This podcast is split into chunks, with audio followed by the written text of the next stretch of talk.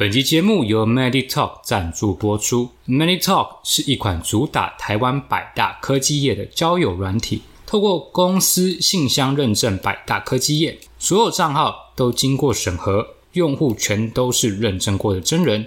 主打高端交友，也是全台唯一拥有职业认证的交友软体。除了百大科技业工程师，里面还有医师、护理师、律师、空姐。用户可以根据滤镜筛选想要配对对象的年龄、距离，并且开始聊天前，系统内建了上百题残酷二选一的题库，让你快速破冰，不再尴尬。本节目提供总价八千九百九十元的 Pro 会员抽奖福利，欢迎点击下方资讯栏连接填写。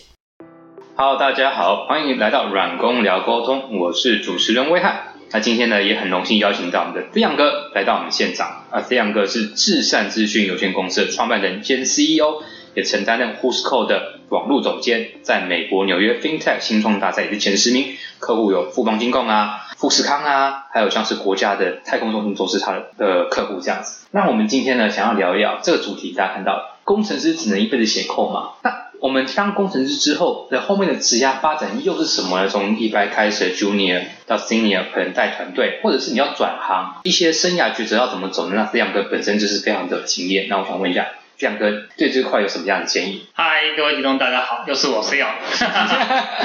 那我们今天来聊一个大家可能对一般人比较有兴趣的主题，叫做工程师的职涯发展到底要怎么样谈呢？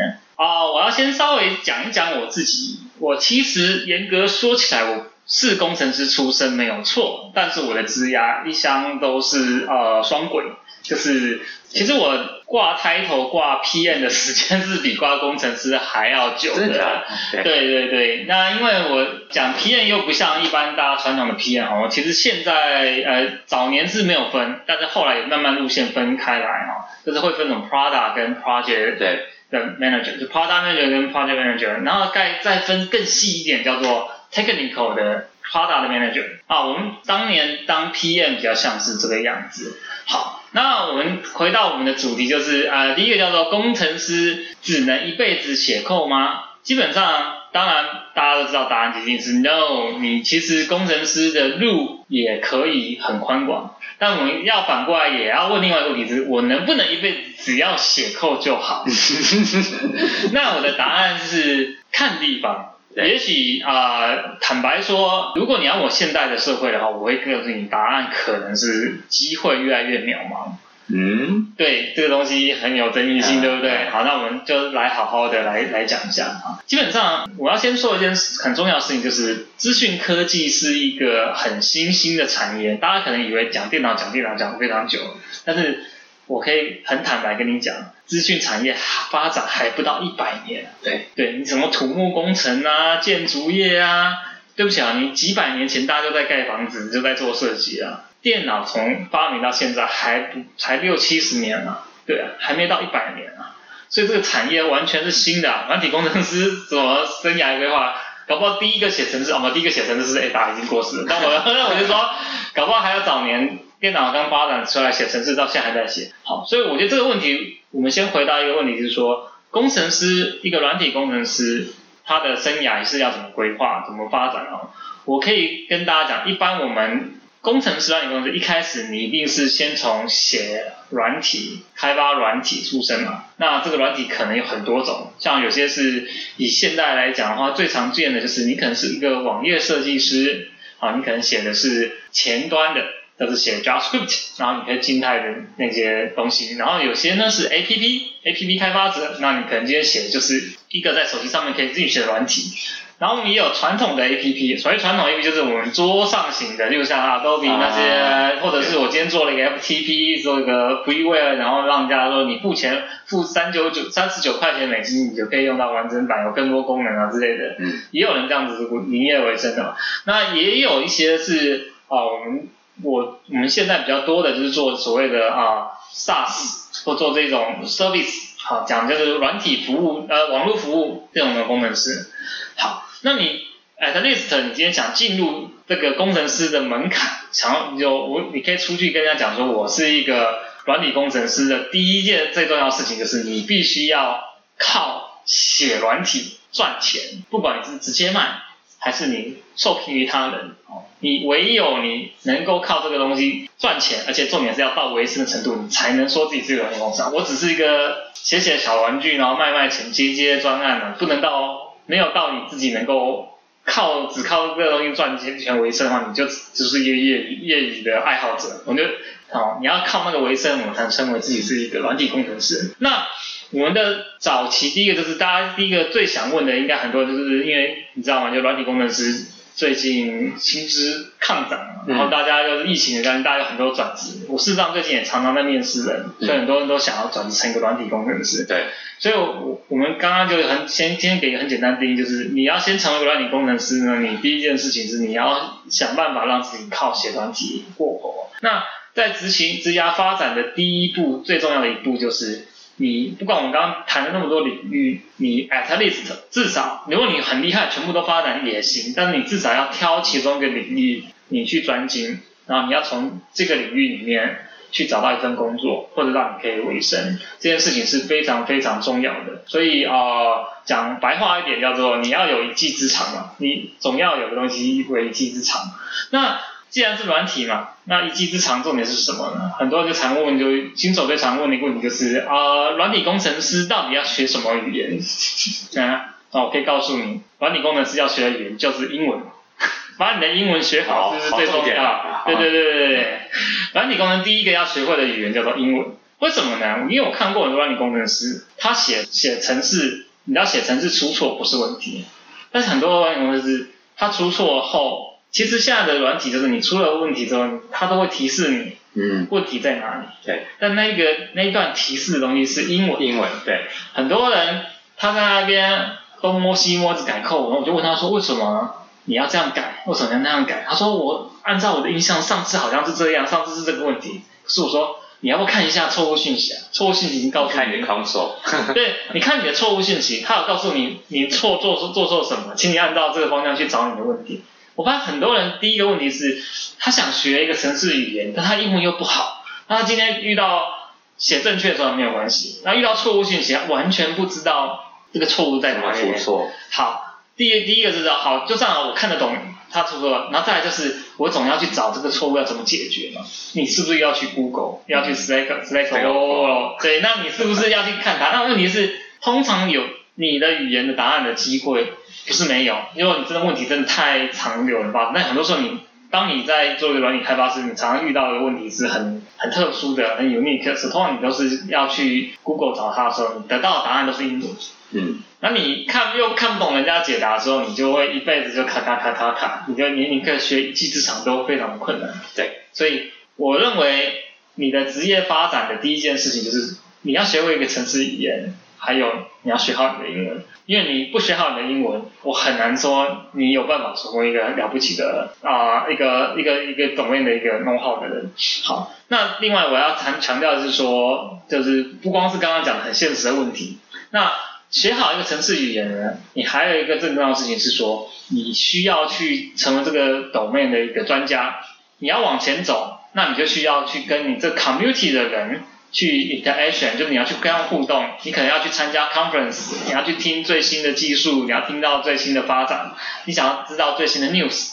那其实事实上，呃，在软体工程师世界里面当中，最大的交流的地方，不管是 Hack News 啊，还是啊、TechCrunch 啊，像那种这些比较主流的媒体，基本上他们都是英文 base。但也许可能有其他语言，但其实欧洲他们软体没有那么强。坦白说，可能以色列或俄罗斯有些词，但我可能因为那个语言我就不熟，所以我没有办法去评论什么东西。那基本上啊，我们能接触得到的话，英文用英文为为基础的这些啊最新的技术的第第一线知识的话，都还是要靠英文。好，那我们现在谈到就是 Junior，你假设你今天很顺利的从呃外行人变成一个工程师了，好，这就是你的职业职业初期。那职业初期的发展，你要做好什么事情呢？很多人就会想说，那我进来是要干嘛？我觉得在工程师在早期最重要的一件事情是，你要做好一个呃，身为一个工程师的基础训练。什么叫做身为一个工程师的基础训练呢？我可以跟你讲，第一个叫做你要熟悉软体的开发流程。软体的开发流程，当然有一大堆什么敏捷啊、巴拉巴拉。我现在讲的不是那个，我现在讲的是说，最基本，好，就像呃，我们讲专案管理就是讲 PDCA，就你讲再多，最后其实你可以简单讲的是 PDCA。那软体开发的话，再怎么讲好，不管大小或什么瀑布或什么东西，最后就是需求、实做、测试，然后循环，就是优化。应该叫做呃，严格讲讲，第四个不是循环，第四个是优化，就是你一定是有个需求，然后你去实做，然后进行测试，然后最后你再去做优化。好，那你在这个这一个基本的上都是做这些事情当中，你的一个工程师，好，刚刚讲这四块分分分开来讲，第一块呢叫做需求，你有没有办法看懂 PM 给你的规格书？你有没有办法遇到你的问题？你们才从你的规格书里面找到有问题？然后你能不能跟你的 PM 去沟通说，哎？你规格这样写，但是遇到什么情况之下两个会冲突？你有没有办法在你看规格书的时候就发现这些问题？或某些实作可能有治安的瑕疵，还有什么？你可能觉得，我是 junior，我怎么懂？懂这个要要要要 senior 才懂？No，其实，在职业里面当中，没有什么分什么叫做这个东西叫做 junior 才做，什么叫 senior 才做？我不是那个，其实不是。今天我刚刚讲的东西是一个东西要交代到你身上。你就是要看规格书啊，你就是要有能力去跟人家去讨论这个东西。如果你都没有办法讨论，也不能做的话，那你就要加强这方面能力。对，第一个是你能不能用业界标准去看懂人家的规格，那你能不能理解人家的规格？不用，你总不能说人家说要做这个东西，然后你做一个 B，然后最后跟跟那个 P N 说没有啦，你就叫客户用这样子。嗯，这莫名其妙嘛。对，对不对？你如果觉得不对，可以修改，可以讨论，但是你不是说。人家讲就给你做那个，然后最后还说你要买单，那这莫名其妙。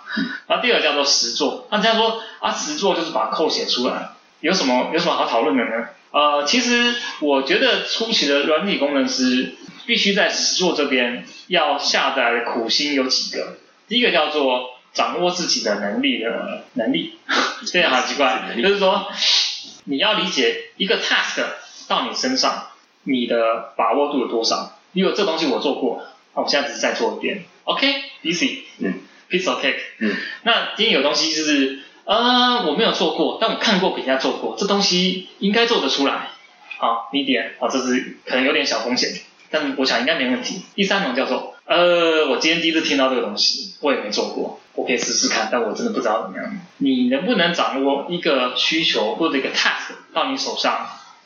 那或者是说，你可以评估嘛？今天叫你写啊十张 table 的一个十张资料表的一个程式，跟你写一个只要三张 table 的，可能你需要的天数要几天，你自己要有心里有个底。你的你对你自己能力的掌握度要很重要，所以在实作上面来讲，第一个你要能够预估你自己的工时有多长，这件事你要花多少时间去做。第二个事情是你实做的时候呢，你有遇到什么可能的风险，你要在你自己在实作中间要能掌握，然后第三个就是你如果今天遇到的困难跟挫折的时候，你有没有办法找到外援？就是有 Google 上面的首入选啊，或者前辈的指导啊，或者是甚至就是要赶快跟 PM 讲说，看这东西我真的我试过了，以为我以为做出来，干我做不出来，我们是有改这个什么？你要把这件事情在你实做过程中，你要能掌握自己的能力，你才能去面对说你今天真正的开发实做在这个地方，你要去发展你这方面的能力。好，所以刚刚讲的需求，刚然后讲的实做，第三个叫做测试。我觉得测试是很多工程师会觉得说啊，我们就有测试功能，有 QA 啊，我有 QA 啊，为什么我要测试呢？不对呀，你自己的东西。我常常跟一个工程师讲这件事情，当然有 QA 会要做他们的测试验收你的东西，这是没错的。因为有时候你一个人的思路的盲点，其实是需要多元的测试。那你总不能告诉我说，我写了一个东西，然后我自己都没测过，我也不知道能不能跑，然后我就交给 QA，把 QA 告诉我哪里有做对的，哪里有错。我靠，你这样子太不负责任了吧？你身为一个工程师，你不可能打造一台车子，然后自己没开过，然后就说，哎，那个人去找开一下，帮我去试开那个车子能跑，不是这样子吧。所以测试这一块，其实我觉得我没有要求说你工程师你不能做出任何一个 bug。讲一句话，犯错是人性，我们工程师都是人，所以我们犯错是我们该做的事情。如果你写的 code 永远不犯错，那你不是人，你是神。对，这为什么有些人是被人家称为大神？就是是这个原因，就是大神是不会犯错，对。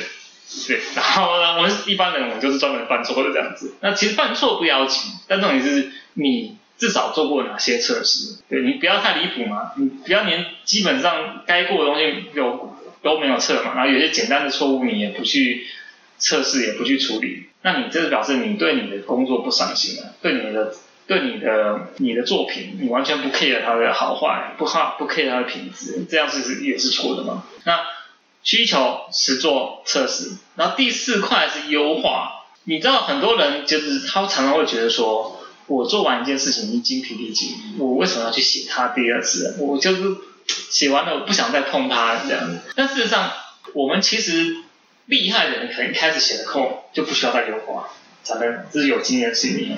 但是事实上，大多是就算是我们是一个很 senior 的人，我可能一开始第一次写某一个。需求的时候，我们可能也是说啊，我就测试先揣一下这东西能不能用。我们可能第一次写的版本也都是能动就好，然后证明整个事情做得出来。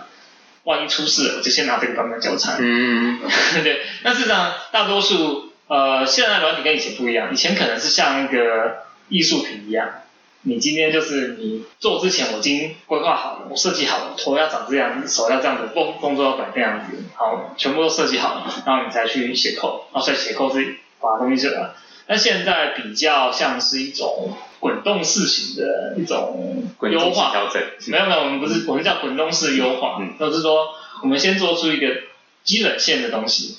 哦，软体现在有点像是你先做一个基本线的东西，然后你再慢慢去优化它。啊，可能这边花几太多啦，这边其实当初写的时候，可能为了成功嘛，我先把所有东西写在一起。但是有些东西是可以共用的，我们要把一块东西抽出来。你可以看现在那个。很多书最近比较有名，就是什么重构啊，然后什么之类的，那些东西就是在讲说，你可能一开始先写的扣是这样子，但是让你要慢慢开始把它抽离出来。好，那这个基本上优化是一个呃，我觉得是 junior engineer 也要去练习的东西。你要随时去思考，我现在在写的是这样子，那你有办法做得更好。好，那这就是工程师写扣要有的基本素养。好。当你这些东西都做好了，你才能够说先把你分内身为一个工程师的事情做完了。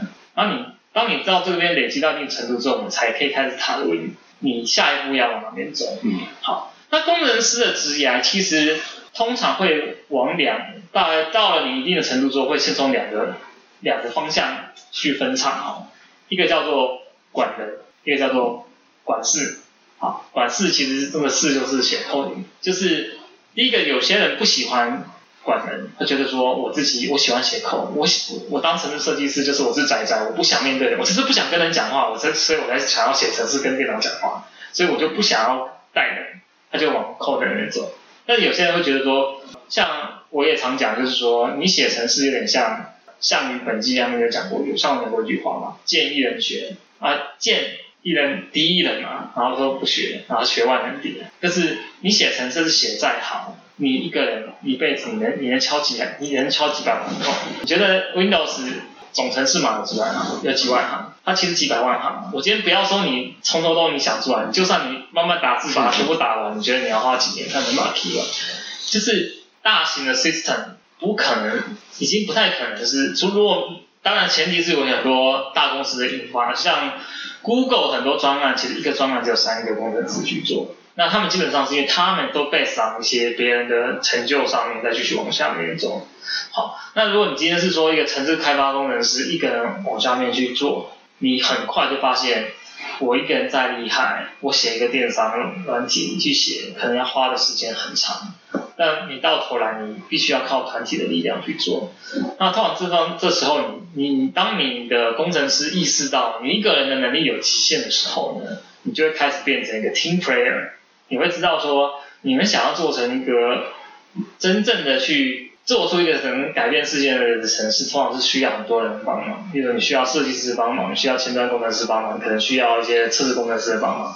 所以工程师往管人这边的生涯发展，我个人认为这是一个很 natural 的事情。好，就是你，因为你很快你会意识到说，你如果是一个工程师，然后你就只你就只写 code，只写 code，只写 code，你能做的事情其实有个 limitation。所以你今天想要做更大的事情，你就必须要学会怎么去。经营一个团队。那经营一个团队管人来讲的话，我们这边就开始要谈的一些你需要的一些职能是什么。像举个例来讲，你管人，你就必须要知道怎么去招聘一个人，你怎么去评量一个人的表现。第三个就是你怎么去 motivate 他们，就是你怎么去激励他们。因为其实人进来了，你不是你给的去，其实我们很希望，其实我们超级希望就是工程师就像那个，我们其实谁都很希望说工程就像机器人，就跟跟电脑一样，我就是把。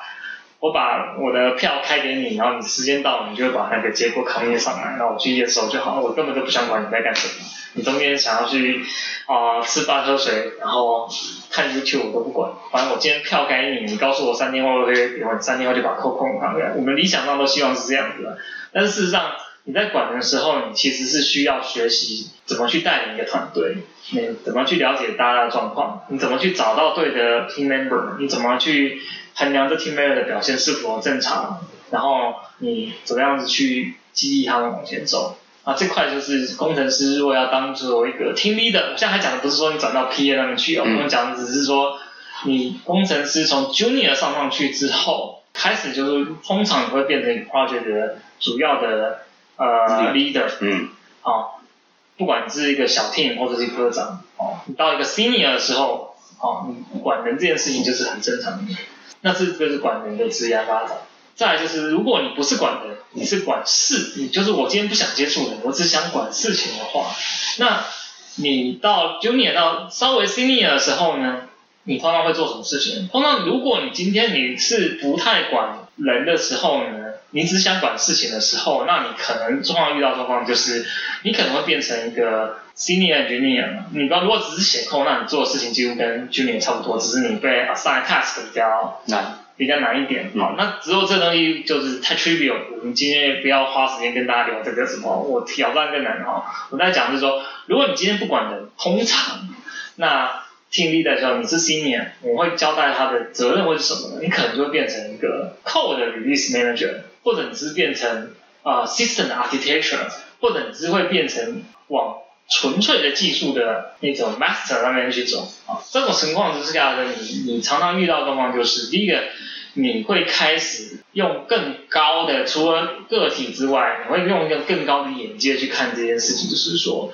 第一个，你开发的时候到底要？我现在讲的这东西，并不是说另外一个，你如果是另外一个身份，直接完全不会碰，只是说你走这条路线，通常遇到状况就是，你被了上一个 task，你可能就是要做自动化 deploy 的工具啊，然后你可能就是要去开始管 release 的流程啊，你开始要了解软体工程的一些更多内容，因为你今天都不想管人的，那只好叫你去管这些事情，你开始要建立那些流程啊，那些东西。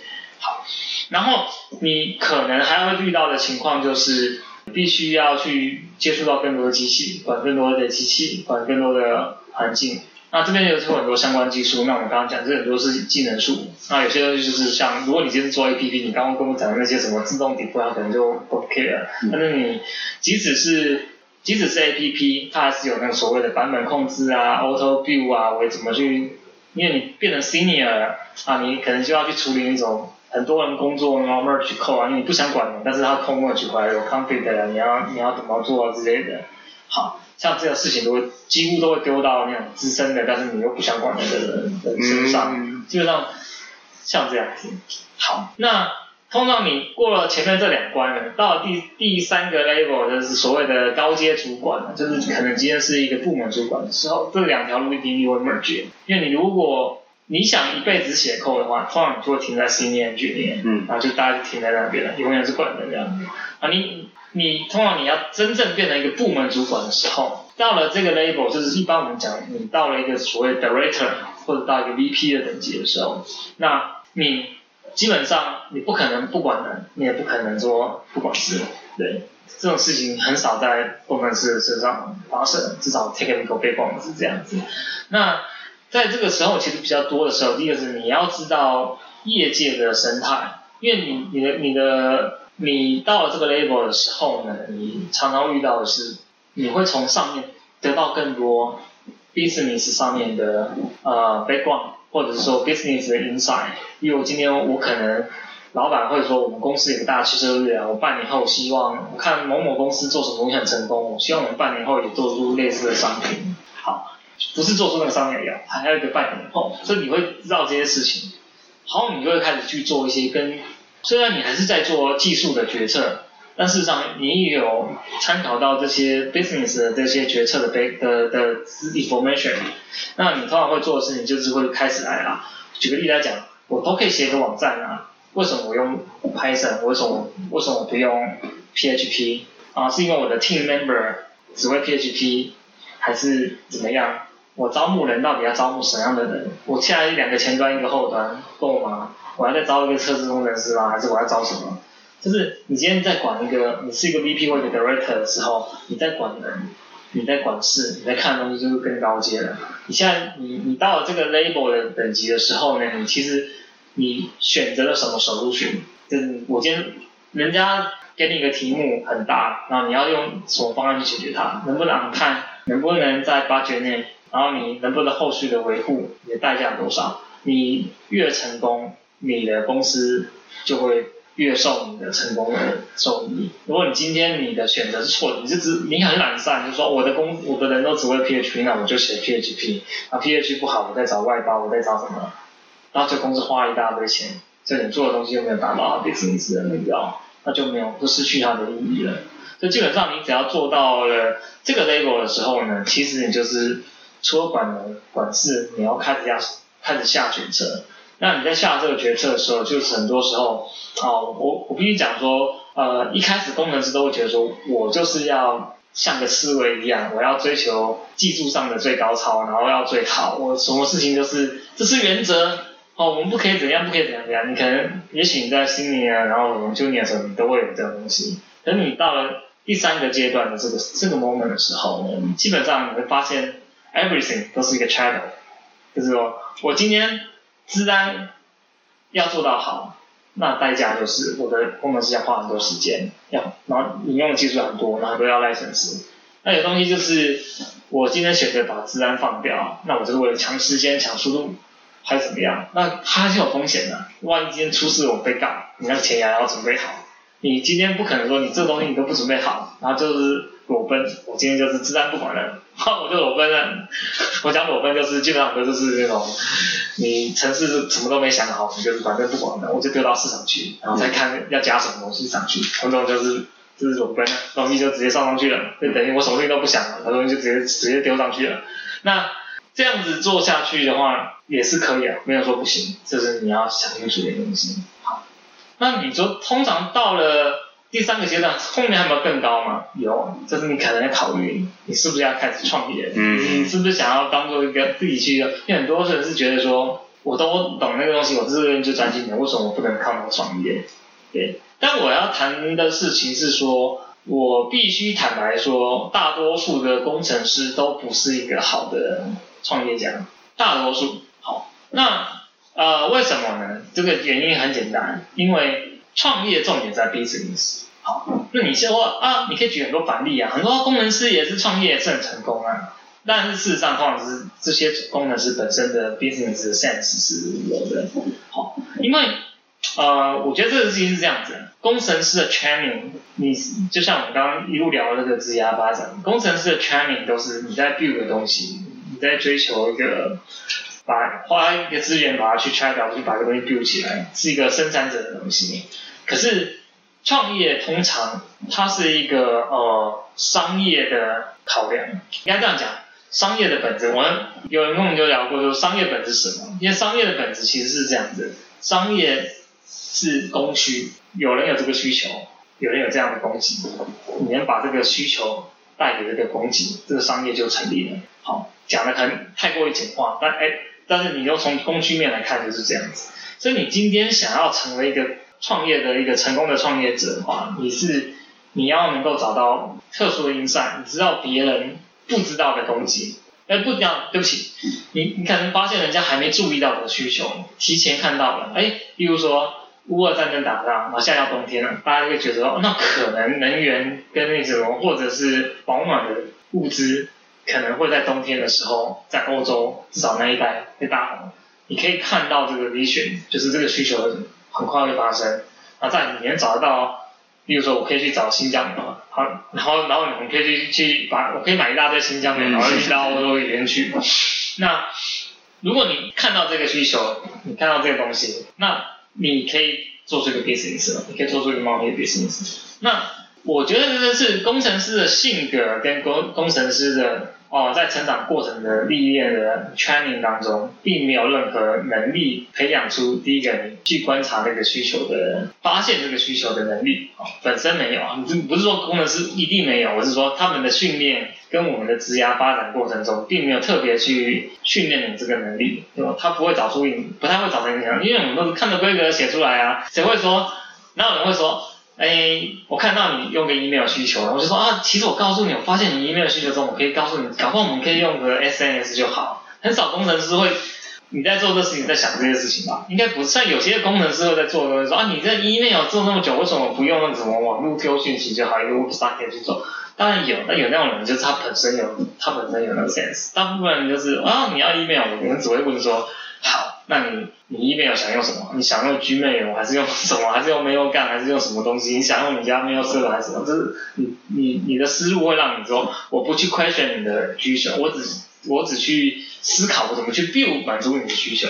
它不是在一个培养你去 discover 新的需求，或者是这个东西。就是工程师，你很容易陷入你的过去的训练，尤其你当工程师越久了，你就会。把你的视野有点像，就是你被训练有素的，你都会一看到问题，你就会有一个脉络，你会按照那个脉络，你的心智的路线去去去执行。那这个这种训练其实很难会让你变成一个成功的那个啊创业家。但是这也不是说很笃定的，只是说你就不要你自己不要受限到你自己的工作经验，你要干什么那种。对，工程师当然也有机会创业，只是我说那你就要另外要刻意去培养创业的能能力。这样子好，所以通常呃，我认识的工程师大概也差不多到这个程度了。大部分的一个工程师的极限就是顶天嘛，当做当一个 CTO，大概就已经算是极限了。嗯，对。那我觉得呃，怎样的一个 CTO 算是一个好 CTO？这个事情可能是啊，可能大家会有兴趣想了解的，因为我们都常聊啊，我觉得现在现在 CTO 跟以前 CTO 稍微不一样了。以前的 CTO 比较有点像是技术的活活招牌吧，对，就是我觉得 CTO 最重要的责任其实是应该是说，你在一家公司里面，你可能有很多的 product 整个的产品线，就它 roadmap，那你有的 resource 其实是。有限的。举例来讲，假设我今天是一个做 Web 服务的 company，你看 Web 现在服务那么多嘛，你可以用 PHP，你可以用 Node.js，你可以用 Python，你可以用 Go，你可以用 Rust，你可以用 blah blah blah 一大堆。你有那么多 product，你要选择哪个语言当做你的基础？还有你要让你的下面的团队呢自由发展。举例来讲，什么叫自由发展？就是第一个案子，他可能我用 PHP，那个案子我用 Python，第三个案子我用 Ruby on r a i l 然后第三个这叫做自由发展，你就自己觉得哪个适合就用哪个。然后另外一种叫做不是啊，我就要求我今天管你三七二十一，用 PHP 用 PHP 用 PHP 用 PHP，然后你的 PHP 的东西就用它的 PHP 的 library，那个什么跟那个要共用那个东西，就是你可以做这些事情。那都是你一个 CTO 的职的的责任。你怎么知道怎样的技术选择，怎样的 ecosystem，你怎么样的技术的发展 roadmap？好，其实一个 CTO 最重要的事情是你要很清楚你公司过去到现在的科技术点到哪里去。比如说我们过去公司都是做 Web 技术，你突然跳下来之后，我下一个产品要做。application，不要说客户不相信你，可能你自己家公司都会觉得说搞搞屁啊，都是以前都是用网页解决，你现在跟我讲说写字 app 接我们的 service 做得来吗？大家自己内心都有个 question mark，但是你要清楚你的公司过去科技树跟现在科技树涨到什么程度。第二个你要知道这世界的潮流是什么，因为假设这世界潮流是 app 啊，大家都装 app，那你还说做网页就好，不可能嘛。你要 CTO，你要建股资金，然后再展望未来。嗯，你要知道你过去公司的优势是什么，一路走到现在，你有什么东西是在有什么武器在你手上。另外，你要知道这个世界是从哪里发展，那的话，你未来的五年、十年的科技要从哪边往哪边发展，哪边布局。那我觉得这是 CTO 要做的事情。对，那怎么成为一个伟大的 CTO？我觉得我自己都不是个伟大的 CTO，我很难去很难去很难去讲这些这个东西。但我觉得这个东西是一个方向，给大家参考。所以我还是总结一下，工程师的职业可能是在早期三五年，就是 Junior 这段时间最重要的工资能力是你要加强你的个人能力。那通常三五年之后你变成 Senior Junior 的时候，你要开始考虑你是管人还是管事。那这通常都是从五年到十五年，可能你可能一辈子就是做 Senior Junior 也有可能。但是如果你今天大概干了通常五到来五年到十年之后，你可能真的开始做一个所谓的 CTO 或者做一个 VP 或做一个主管阶级的话，你要想的事情是。你当初在中间分叉两条路的剑都要熟练，就是既要管人又要管事，然后你要管你的科技发展，哦，就 summary 一下你的职业发展大概是这样。每个不同阶段你要 focus 的东西可能会稍微不一样，但是基本上这个目标大概这样子。那中间其他的科技树，你知道这每个十人十色嘛，不同的人就有不同的路线，就随便你去选择。一些经验跟大家分享。太棒了，太棒了，Bravo！自己拍掌，拍掌，拍掌，太棒，太棒，太棒！这讲太好了，我都自己都觉得录的时候我都很认真的在听。好，那今天很谢谢资阳哥来跟分享软体工程师的职涯的发展。那我们今天就先到这边喽，大家拜拜。如果你喜欢我们的节目，麻烦给我们五星好评的留言，也分享给你身旁的亲朋好友。如果有任何的反馈，也可以到下方的连结反映。此外，假如你是软体工程师或平常会跟软体工程师接触的朋友，也欢迎报名一起录 Podcast。我们下集见，拜拜。